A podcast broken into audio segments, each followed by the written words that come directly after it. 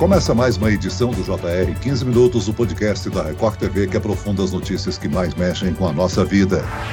Os sites e aplicativos de relacionamento estão cada vez mais populares e têm se tornado um terreno fértil para pessoas mal intencionadas e criminosos. Em São Paulo, a polícia prendeu o golpista do Tinder brasileiro, acusado de ter lesado financeiramente diversas vítimas com quem se relacionava. Como usar os aplicativos de relacionamento de forma segura? Quais são os golpes mais comuns? Existe um perfil de pessoas mais vulneráveis? No 15 Minutos de hoje, vamos esclarecer essas e outras dúvidas com um advogado especializado em crimes digitais, Flávio Durso. Bem-vindo ao nosso podcast, doutor. Celso, sempre um prazer falar com você, participar aqui do podcast JR 15 Minutos e poder contribuir com temas tão importantes que servem de alerta aí para as pessoas para que elas tomem cuidado e evitem ser vítima desses golpes. E quem nos acompanha nessa entrevista é a repórter da Record TV, Adriana Perrone. Adriana, relatos de golpes em aplicativos têm se tornado cada vez mais comum. Né? Olá, Celso. Oi, doutor Flávio. Muito obrigada pelo convite. Exatamente, Celso. Os aplicativos ou sites de relacionamento são instrumentos que permitem que os criminosos atraiam as vítimas de uma forma mais assertiva.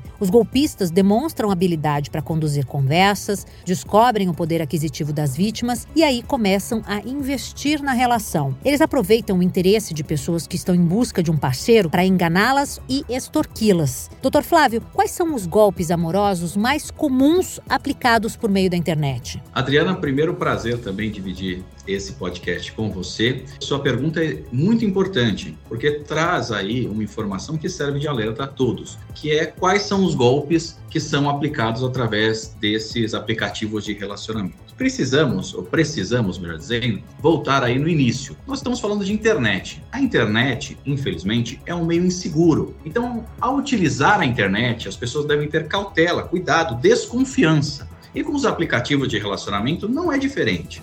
Veja que quando você utiliza uma rede social, você tem que ter cuidado. Você nunca sabe se aquele perfil retrata mesmo aquela pessoa que possui as fotos e aquela descrição naquele site, naquele aplicativo. Então, a desconfiança é o primeiro passo que você deve ter é, ao utilizar esse tipo de aplicativo. E quais são esses golpes? Tem ocorrido, infelizmente, um golpe muito sério, que são os sequestros. Por incrível que pareça, hoje uh, houve o retorno desse tipo de crime, que é o sequestro, para que as pessoas façam transferências e acabem pagando aí pela sua liberdade. É, mas outro golpe muito comum é o estelionato, mais especificamente esse que é denominado estelionato sentimental que é o estelionato que se utiliza dessa questão afetiva, no qual o golpista ele envolve a pessoa sentimentalmente, buscando tão somente uma vantagem financeira. E é sobre isso que nós estamos falando aqui hoje. Agora, doutor Flávio, os aplicativos e sites de relacionamento são populares entre pessoas de todas as idades que buscam um parceiro amoroso. Mas para os criminosos há um perfil mais vulnerável, né? Por óbvio, como o fim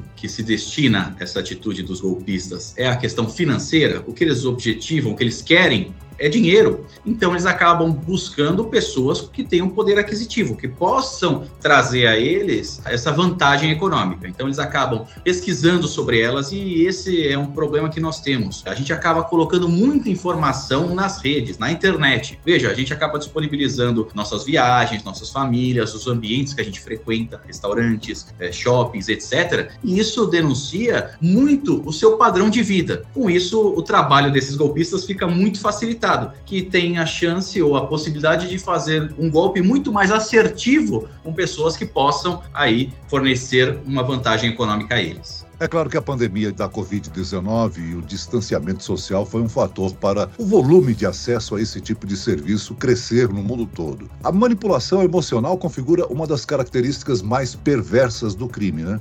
Sem dúvida, porque além da questão financeira, que já é séria, que já é grave, nós vemos casos de centenas de milhares de reais é, em que as pessoas acabam é, fornecendo para esses golpistas e que dificilmente conseguem depois o ressarcimento.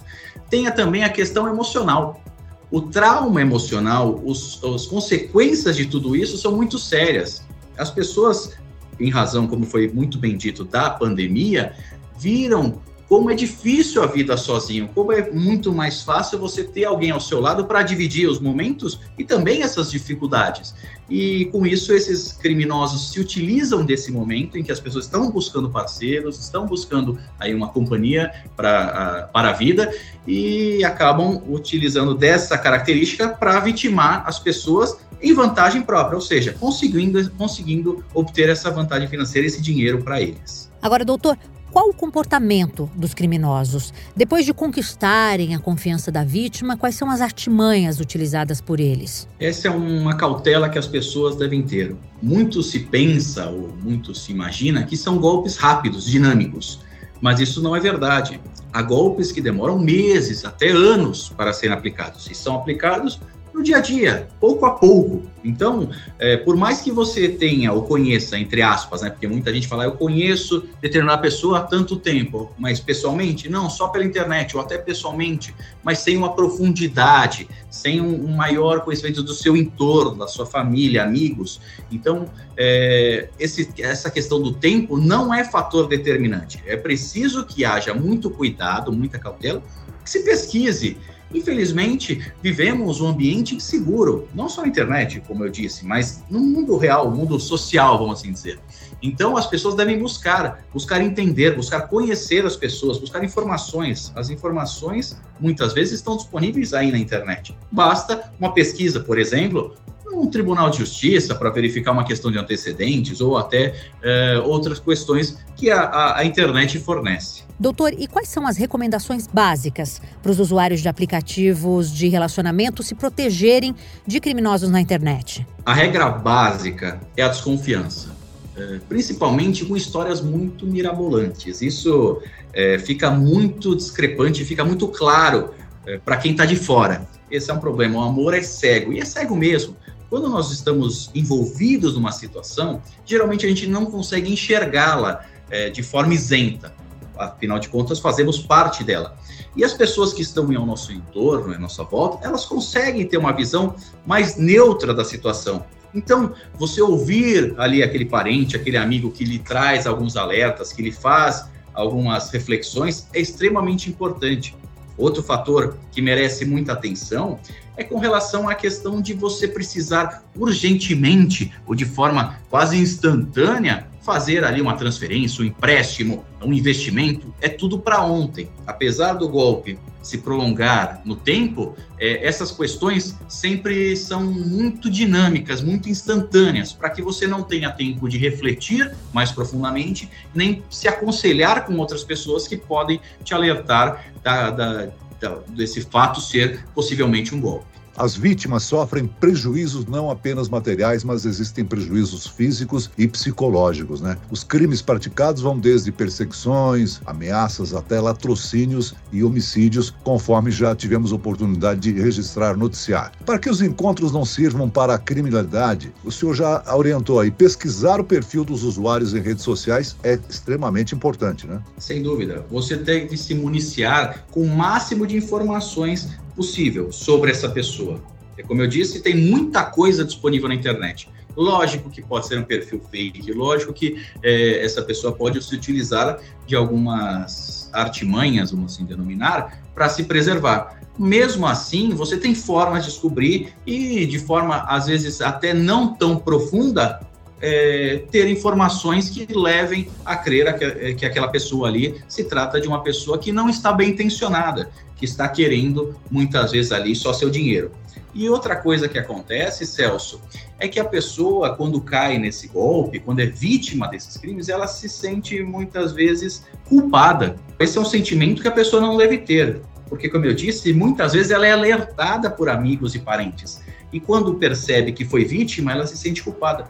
Mas, mesmo nessa situação, ela tem que superar essa questão da culpa e denunciar as autoridades policiais, porque esse golpista ele fará novas vítimas se não houver um, um bloqueio a ele. Então, ao buscar a autoridade policial, é, haverá um, um, inquérito policial, haverá uma investigação para que esse estelionatário seja punido. Hoje, o estelionatário do estelionato sentimental ele responde pelo artigo 171 e pode pegar uma pena de 1 a 5 anos de reclusão. Há inclusive projeto de lei para criar a figura específica desse estelionato sentimental. E nesse mesmo projeto de lei, essa pena, que esse projeto de lei que inclusive foi aprovado na Câmara em agosto e já está no Senado, a pena do estelionato está sendo aumentada de 1 a 5 para reclusão de 2 a 6 anos. Ou seja, tá, tem se buscado é, limitar, estabelecer um, um, um, um bloqueio para esse tipo de crime.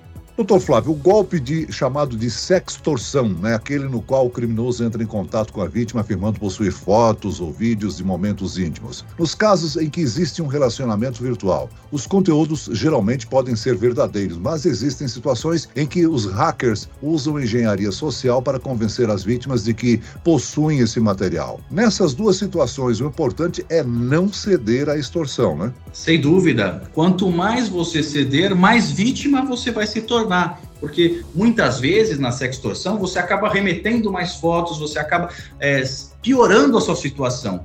Infelizmente, a situação já está posta muitas vezes. Então, a pessoa deve buscar as autoridades, a autoridade policial que já possui um conhecimento é, técnico específico para agir nessas situações, para buscar aí sanar e cessar esse crime.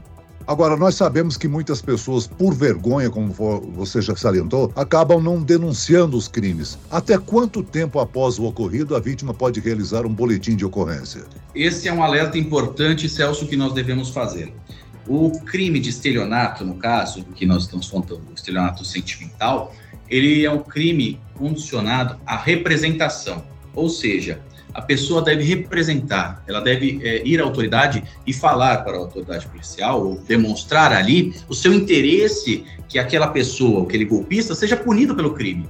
Se a pessoa não manifestar esse interesse que pela punição do criminoso, num prazo de seis meses, e a lei estipula isso, de seis meses a partir do conhecimento do autor é, do delito, nada poderá ser feito contra esse estelionatário. Então, esse é um importante alerta de que a pessoa deve tomar essa atitude de representar para que esse indivíduo sofra as punições. E, doutor, não basta os usuários redobrarem a atenção dentro das plataformas de relacionamento. Os aplicativos precisam tomar medidas de reforço de segurança, né? Sem dúvida nenhuma. Acho que é, uma, é um trabalho conjunto, seja da autoridade policial, seja desses aplicativos. É, de criar ferramentas, e aí a tecnologia presta um grande serviço. Hoje, a tecnologia traz muitas possibilidades é, de incrementar a segurança desses aplicativos para que não pessoas não possam criar perfis visando aí o, a, o cometimento de crimes, sejam perfis verdadeiros, sejam perfis fakes. Agora, as penas variam de acordo com a gravidade da ação, né? Extorsão tem uma determinada pena quando é extorsão financeira, quando há um crime, digamos, de transferência de dinheiro, é uma outra pena, é isso? É isso mesmo. E no estelionato, a pena é de 1 a 5 anos. É um crime grave, se você parar para pensar. É, mas tem ainda a questão de que se envolver, por exemplo, idosos ou vulnerável, isso ainda está sujeito, essa pena ainda está sujeito ao aumento de um terço ao dobro. Então, são algumas características que são presentes aí na, é, no Código Penal que visam preservar principalmente as pessoas mais vulneráveis e que podem não ter todo aquele controle, todo aquele conhecimento é, do, da internet, mais especificamente nesses crimes virtuais. Como é que deve proceder uma pessoa que foi vítima de uma fraude ou de um crime na internet? Acho que no primeiro momento essa pessoa deve buscar romper esse vínculo com, com esse golpista, com esse criminoso.